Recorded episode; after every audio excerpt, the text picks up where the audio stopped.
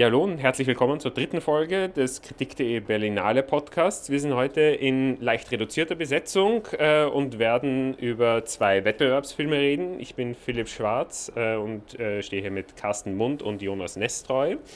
Und der erste Film, über den wir reden wollen, ist der neue Film von Kelly Reichert, der äh, heißt First Cow und hat tatsächlich letztes Jahr schon Premiere gehabt in Amerika und ist jetzt hier als internationale Premiere in äh, Berlin.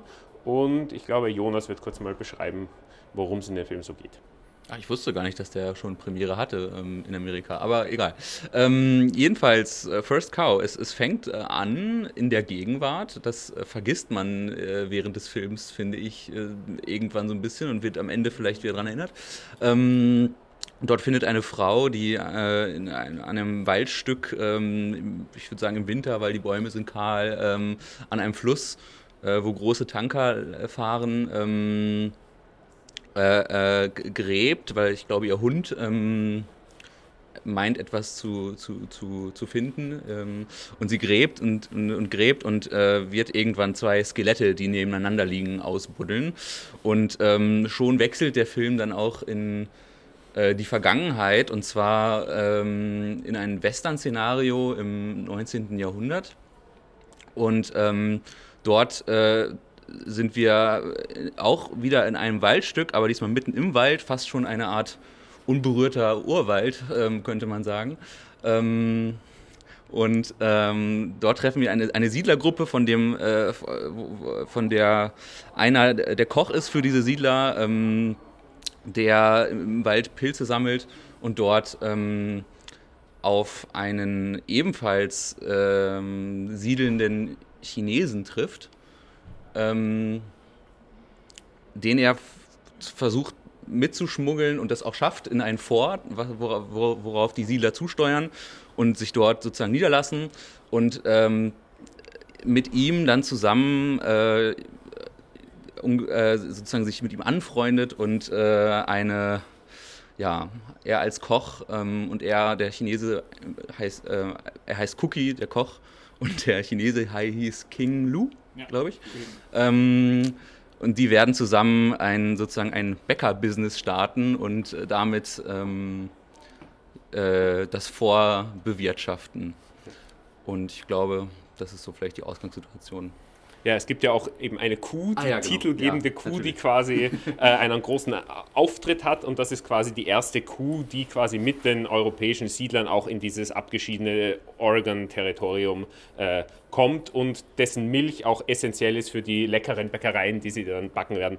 Ähm, ich meine, du hast es ja auch so, auch so ein bisschen angedeutet, dass das durchaus auch so ein Film ist, der so sehr unterschiedliche auch Register hat. Also dieser, dieser quasi tragische Anfang mit den Skeletten und auch dann diese, diese, diese Urwaldatmosphäre von dieser, dieser, dieser noch äh, vergleichsweise un unberührten Landschaft ähm, und dann aber eben diese, diese ja, ich glaube, also jedenfalls vor dem Gespräch, also so diese Buddy-Comedy, also so, eine, so, eine, so, eine, so ein Zweiergespann, das sich dann auf so Schelmenstücke quasi einlässt. Ähm, ja, frage ich mal gerne mal Carsten, ob quasi wie diese, diese Verbindung von so verschiedenen ähm, äh, wie sagen, Atmosphären oder so für dich funktioniert hat oder ob du das überhaupt so siehst. Ja, eigentlich schon. Also es hat für mich ganz hervorragend funktioniert. Ich fand das auch ganz schön. Also es ist so ein bisschen, merkt man schon, das ist halt eine sehr karge und triste Welt und eine sehr brutale Welt. Auch ohne, dass man es wirklich sieht. Also es, werden da, es passieren da keine Grausamkeiten um ihn herum, aber man merkt schon, es ist eine sehr archaische Welt und dementsprechend brutal ist die. Aber die, die beiden Protagonisten ignorieren das einfach. Denen ist das, die machen einfach trotzdem, im Grunde sagen sie sich einfach trotzdem, ja, wir können aber Freunde sein und uns versuchen, ein schönes Leben zu machen. So, und äh, und genauso ignorieren sie dann die Tatsache, es ist dann die Sache, man braucht zum Backen, was sie, womit sie ja dann ihr Geld verdienen, zum Backen braucht man Milch, jedenfalls für, für die guten Speisen und nicht das, das schäbige Brot, das alle anderen essen. Und das klauen sie dann von dieser einen Kuh. Und da sagen sie sich dann auch so, okay, wir haben eigentlich keine Milch, aber es ist uns jetzt egal. Wir können nachts einfach diese Kuh anzapfen und äh, der eine sitzt auf dem Baum und der andere äh, merkt dann die Kuh. Und dann äh, vertreiben sie halt diese Speisen. Und ich finde das das finde ich ganz schön, weil man, der Film baut so ein bisschen ein Refugium um die beiden, ohne aber jemals diese, diese Außenwelt zu verklären. Und das finde ich, geht halt so sehr, sehr schön auf. Ich meine, da gibt es ja auch einfach auch sehr witzige Szenen, wo tatsächlich dieses Refugium aufgebaut wird, wo das eigentlich so ist, wo die zwei so ihre WG einrichten quasi und so dekorieren und es funktioniert alles noch nicht so richtig und der eine will jetzt Holz hacken, aber kann das nicht richtig und also es gibt durchaus auch eben, wie gesagt, so eine sehr, äh, ja, in seiner Klarheit auch fast eben teilweise so, ich meine, Sitcom-artig ist vielleicht überzeichnet, aber halt so durchaus, es sind auch so, so zwei klar voneinander abgetrennte Typen. Also der eher tragischere Koch, ähm, der quasi sehr erdverbunden ist und irgendwie sehr so schicksalsschwanger äh, irgendwie, irgendwie einen Blick aufs Leben hat und dann der, sage ich jetzt mal, optimistischere ähm, äh, King Lu, ähm, der quasi immer so irgendwelche Business-Ideen hat und quasi die Welt ist das, was er daraus macht. So, und das ist alles irgendwie. Ähm, ich meine, es ist ja doch, ich meine, es ist jetzt keine, sage ich jetzt mal, schwere Allegorie auf irgendwie Ursprungsgeschichten von Amerika, aber ich meine, das spielt schon, also die Komik entwickelt sich ja auch irgendwie zum ganz beträchtlichen Teil auch aus diesem, so ein bisschen diesem Schelmenstück, das ja auch daraus besteht, quasi so, sage ich jetzt mal, so eine Art Herrschaftsschicht so zu veräppeln und deren quasi so, sag ich jetzt mal, Selbstbetrügereien oder deren Absurditäten einfach zum eigenen Nutzen irgendwie so äh, quasi oder für sich nutzbar zu machen. Ich meine, eines, ein Motiv, das immer wieder kommt, ist, dass quasi diese, diese Einwanderer eigentlich in dieser neuen Welt immer nur die alte haben wollen und konsumieren wollen und sie wollen die leckeren Kuchen, die sie aus Paris kennen oder aus London und die Mode, die gerade in Paris ist, wollen sie hier auch tragen und so weiter. Ähm, ja, Carsten, du wolltest dazu. Ich wollte nur kurz einhaken, es gibt, äh, der King Lou sagt an, an einem Punkt mal, warum, warum er an diesem Ort gelandet gelandet ist, der halt ja irgendwo im Nichts ist. Und nachdem er die ganze Welt bereist hat, er erzählt, dass er, dass er in China war, er war in Afrika und er war in Europa, er war überall. Und er mag diesen Ort eben, weil dieser Ort noch keine Geschichte hat und er die Möglichkeit sieht, eine Geschichte zu schreiben in diesem Ort. Das fiel mir nur gerade ein zu dem, was du gesagt hast. Der Rest, der Rest dieses Forts will halt die alte Geschichte zurück und er ist eben da, weil dieser Ort noch keine Geschichte hat. Und ja, und aber der, der Koch erwidert mehr oder quasi drauf, dass das auch, dass es einfach ein uraltes Land ist. Ja. so, und das ist so ein bisschen diese Gegenüberstellung dieser zwei Typen.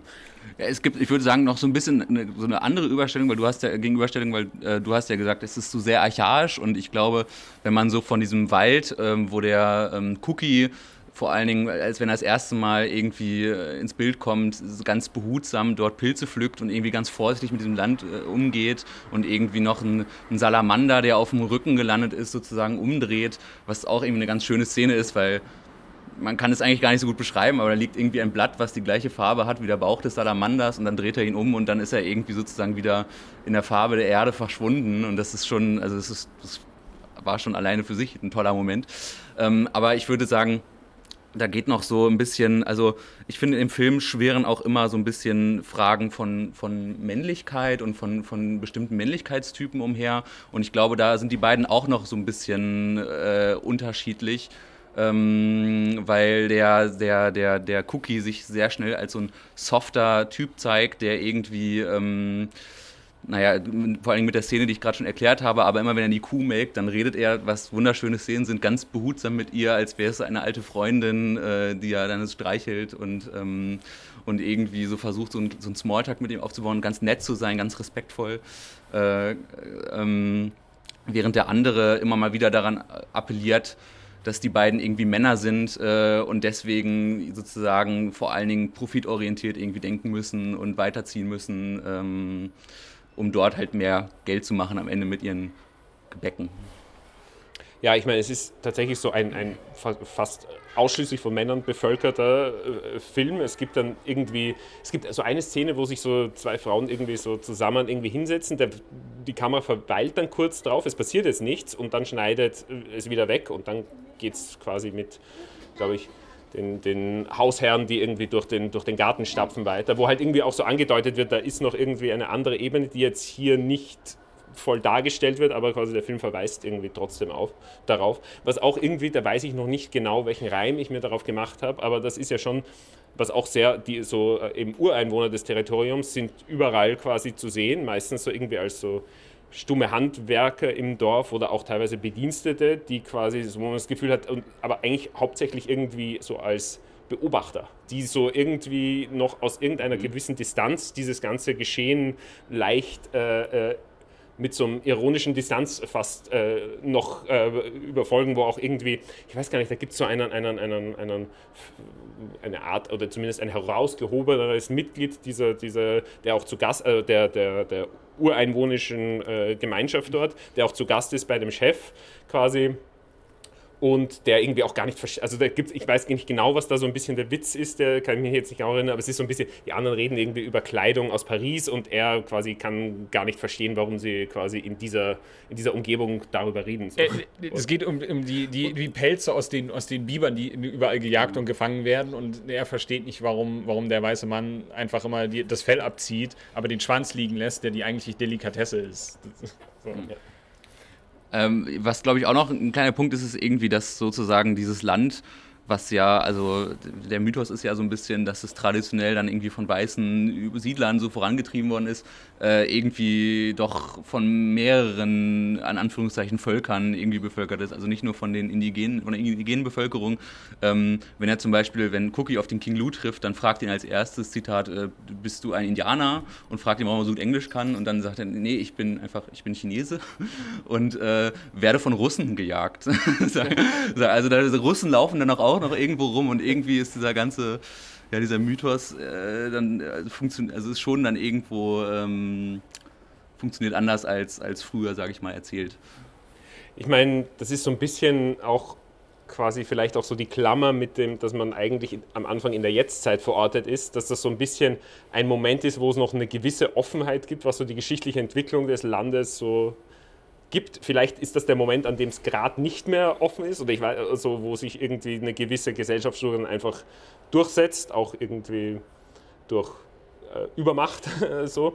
Ähm, aber eben, wie gesagt, dass quasi da noch eine Offenheit ist, die eigentlich durch diese, dass wir eigentlich schon in der, in der eigentlich in der Gegenwart verortet sind und darauf zurückblicken, schon so ein bisschen wieder so zurückgenommen wird oder was Tragisches bekommt. Ich weiß nicht genau.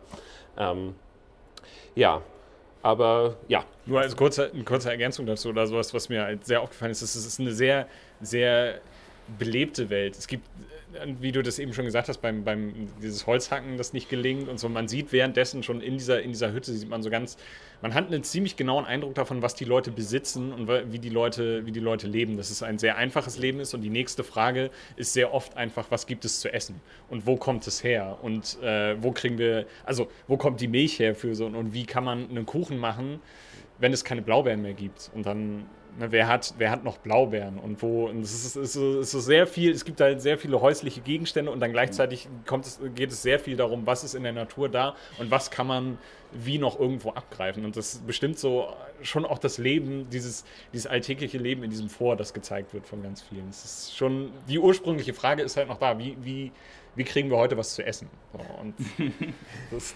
das finde ich halt sehr schön. Das fügt sich auch sehr schön in diese, in diese mitunter auch sehr heitere Dynamik ein und trägt auch so ein bisschen dieses Tragische noch in sich. Das, äh ja, und ich finde auch, dass der Film also jetzt auch mit so gewissen Momenten gar nicht oder auch Motiven gar nicht nur so in der Vergangenheit äh, war, äh, bleibt, sondern auch irgendwie schon Kontakte in die Gegenwart sucht. Also ich fand zum Beispiel gerade, dass ähm, diese, wie sie das Essen da gemacht haben für dieses Vor, wie sie sich da hingesetzt haben und da irgendwie so eine Art naja, frühe Fritteuse, sag ich mal, irgendwie aufgebaut haben und da ihr Gebäck, äh, was irgendwie mich so, lustigerweise habe ich, glaube ich, gelesen, in der Ankündigung von Berlinale steht irgendwie Donuts.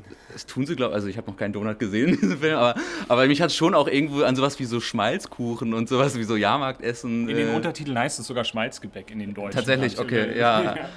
äh, und, und ja, also ähm, und das sozusagen irgendwie schon so Kontakte in die Gegenwart sucht und ich da und das ist irgendwie so eine, für mich auch irgendwo so eine kleine Geschichte von, ähm, weiß ich nicht, so ein bisschen, was das schon ein bisschen so sozusagen, die Moderne war damals schon möglich und das ist passiert dann in dieser kleinen Geschichte, von dem aber eigentlich keiner was weiß. Aber es ist irgendwie schon Teil der Geschichte ähm, und es ist irgendwie so eine kleine, ja, kleine schöne Geschichte, die da irgendwie rauswächst ich versuche mir jetzt mal eine Überleitung, damit wir auch zu dem zweiten Film kommen. So.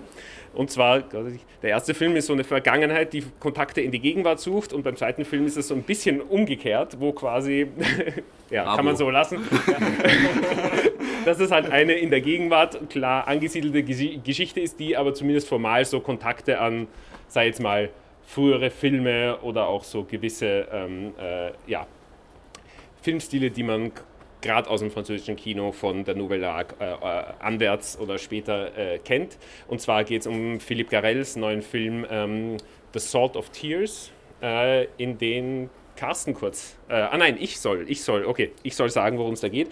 Es geht. Das ist bestimmt eloquenter.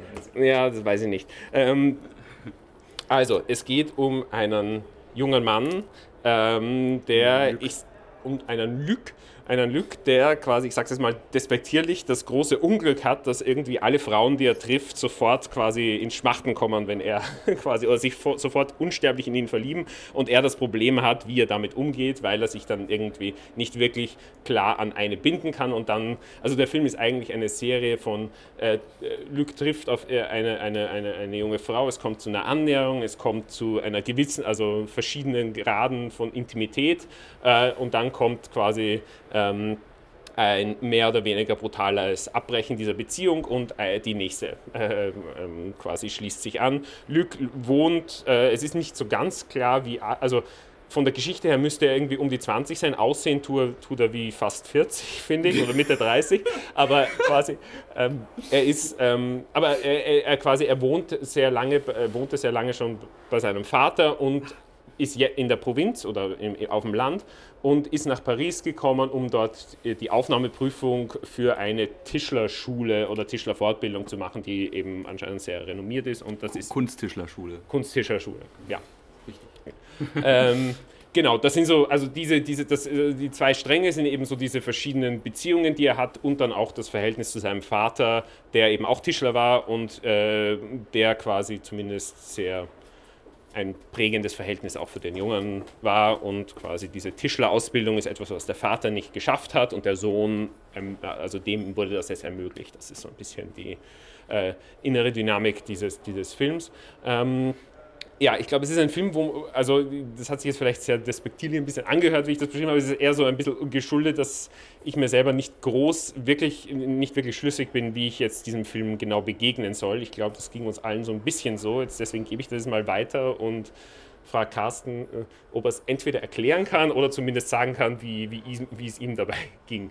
Ich glaube, ich kann es nicht erklären, aber ich kann sagen, wie es mir ging. Also ich mochte den Film gar nicht es ist so ein bisschen, ich finde dieses Programm so ein bisschen, bisschen seltsam, weil, also wie du schon gesagt hast, es ist im Prinzip ist es so der, der Womanizer, der graduell bekommt das, was er verdient. So. Und ich verstehe dieses Programm schon nicht. Also es ist, er, er, trifft halt einer nach der anderen Frau kennenlernen und dann gibt es diese, wie, wie, du gesagt hast, die brutalen Brüche und ich und es ist aber sofort, es wird halt nie, es arbeitet sich nie dahin, dass es gibt halt keine, keine wirklich zweideutige Perspektive auf diesen Mann. Also es ist von vornherein klar, dass er ein Arschloch ist. Ich glaube, direkt in der ersten, in der ersten Begegnung hat sie, glaube ich, Probleme. Also sie gehen, gehen zu ihr nach Hause, nachdem sie sich kennengelernt haben. Er ist nur ein paar Tage in Paris, bewirbt sich an dieser äh, Kunstmöbeldesign-Schule, was auch immer. Und sie gehen zu ihr nach Hause und sie hat halt äh, direkt ein bisschen Skrupel und seine Reaktion darauf ist halt wirklich in der, in der nächsten Millisekunde zu sagen, ja gut, dann nicht, dann bringe ich dich nach Hause so.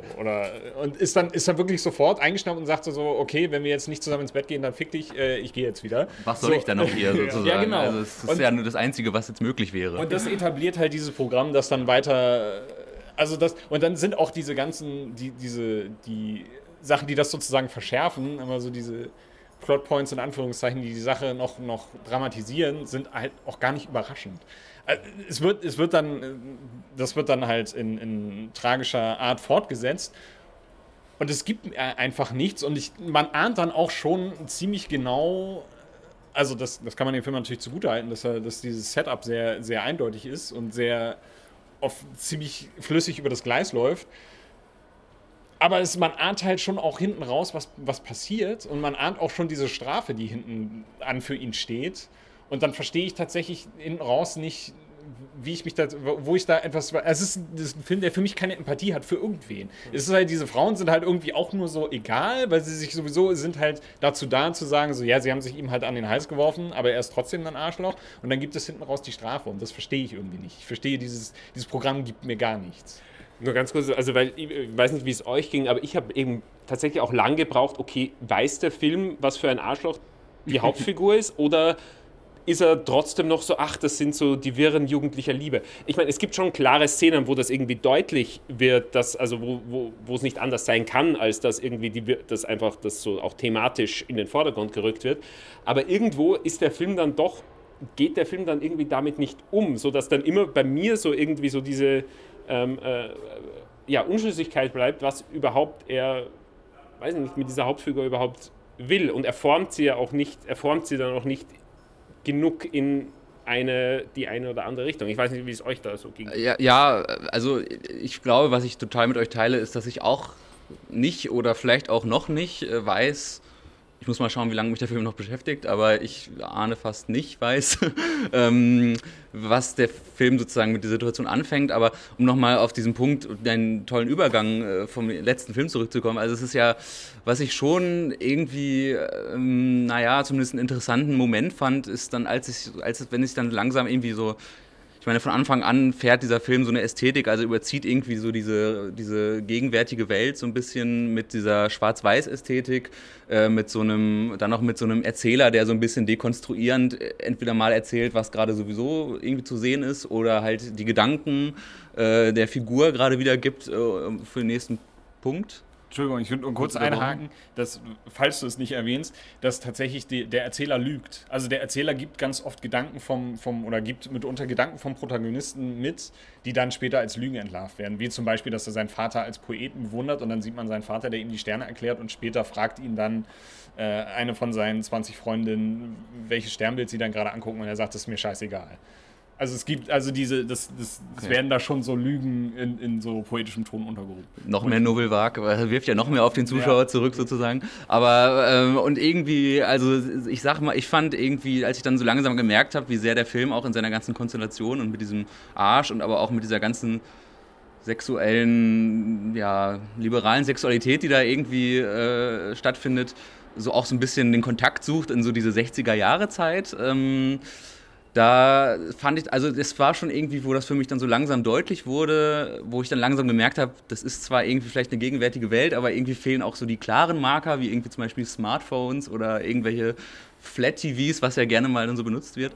Ähm, und das hat sich dann für mich so langsam rausgeschält und das fand ich schon irgendwie, schon irgendwie interessant für mich. Also, ähm, Carsten, bitte. Ich hätte eine Frage dazu, weil würde dir das sozusagen, wenn, für mich ist es so, so, ein, so, so ein Programm, das mit, dieser, mit dem klassischen französischen Autorenwillen so Kontakt aufnimmt aber eben sich null für seine Figuren interessiert. Und meine Frage wäre, würde dir das reichen oder siehst du das, siehst du das genauso? Weil ich frage mich dann manchmal, ob das nur mein Eindruck ist oder ob das so, oder an euch gestellt auch. Mit, mit den Figuren, ob er mit den Figuren genug Kontakt hat. Ja, und ob, der, wenn, wäre dir das mh. genug, dass es so, so ein Metakommentar ist? Also, ähm, nee, ich glaube nicht. Was ich, worauf ich, worauf ich mich auch irgendwie drüber geärgert habe, ich, ich finde tatsächlich, dass also eine Beziehung irgendwie, die ich schon als die ehrlichste und interessanteste für mich, und man kann ich am meisten anfangen, ist die zum Vater, glaube ich.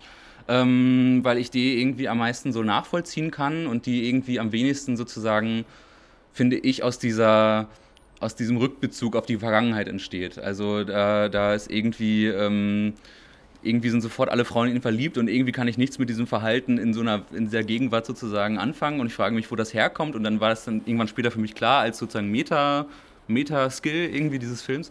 Ähm, aber die Beziehung zum Vater, der irgendwie selber, äh, sage ich mal in Anführungszeichen, nur Tischler ist und sein Sohn ist, äh, geht jetzt auf eine Kunsttischlerschule äh, und irgendwie ist sein Vater, weil er es früher nicht konnte, will er, dass er das jetzt trotzdem macht und ähm, ist aber selber eher so ein, naja, ich sag mal, einfacher Mensch und es passt ja auch ganz gut mit der Lüge über die Sterne. Also vielleicht hat er auch einfach gar nicht so interessant über die Sterne geredet, wie, ein, wie er das tun könnte, wenn er diesen philosophischen Geist hätte, den der äh, Erzähler ihm andichtet. Ähm, und das war schon irgendwie dann auch eine Beziehung, über die ich mich sehr gefreut habe, die dann aber auch schon wieder sehr stark, und das freut mich nicht, davon lebt, wie, wie sozusagen die Beziehungen mit diesen Frauen ablaufen. Weil natürlich hängt das so zusammen und natürlich äh, wird diese Beziehung auch irgendwie dazu, da, äh, da auf eine Probe gestellt, weil er zum Beispiel der Vater der Meinung ist, der Sohn erzählt ihm alles und dann hat er ihm aber wieder nicht von der neuesten Freundin erzählt ähm, und er weiß eigentlich gar nicht so richtig, was so los ist. Und das ist aber irgendwie eine Sache, die ich irgendwo, also die nicht an der Vergangenheit hängt, nicht nur an der Gegenwart hängt, sondern irgendwas Universaleres hat. was ich schon, was ich schon mochte, aber wenn es halt irgendwie nur davon lebt, dass man sozusagen drei Frauenbeziehungen dafür sozusagen, ich will noch nicht sagen ausnutzt, weil ich noch nicht sicher bin, aber äh, irgendwie ähm, ja, in Stellung dafür bringt. Ich meine, so quasi so das Verhalten des, des Sohnes gegenüber dem Vater, das hat auch einfach, diese Momente haben auch eine Schärfe, auch so eine sowohl emotionale als auch moralische Schärfe, die irgendwie in den Verhalten zu den Frauen einfach nicht in der Form da ist, weil halt das, sei jetzt mal, das Leid oder der Schmerz, der da verursacht wird, nicht wirklich äh, in dem Film so wirklich präsent ist. Also äh, wie gesagt, der Film bleibt halt da sehr bei der bei der Figur äh, oder bei der Hauptfigur. Und ähm, wie gesagt, ein bisschen mehr, weiß ich nicht, er hätte sie auch mehr so mehr offen ausgeschütteter Hass über die Hauptfigur oder irgendetwas äh, hätte da dem Film mehr gut getan. Oder, weiß ich nicht, eine komplette Identifizierung, die dann auch wieder ins quasi, äh, äh quasi, ja, wie sagt man, auf eine übertriebene Art äh, quasi äh, eine Meinung zu der Figur irgendwie aufbaut. Ähm, ja, ich weiß nicht, was, also ich habe, mir hat der Film tatsächlich auch einfach irgendwo nicht gefallen. Ich bin mir nicht wirklich sicher, ob ich mich da jetzt wirklich noch gedanklich groß äh, äh, zu einer Meinung durchringen äh, werde. Ähm, aber man, was weiß man. Ähm, andererseits, es kommt bald der nächste Film quasi, der das dann irgendwie auch wieder wegwischt. Nach dem Film ist vor dem Film. Ja, quasi unmittelbar teilweise. Ähm, insofern mal schauen. Vielleicht kommen, also wer weiß, ob uns Garell nochmal in den nächsten Podcasts äh, wieder begegnet. Und, aber für heute würde ich das mal beschließen und dann hören wir uns morgen. Ciao. Tschüss. Tschüss.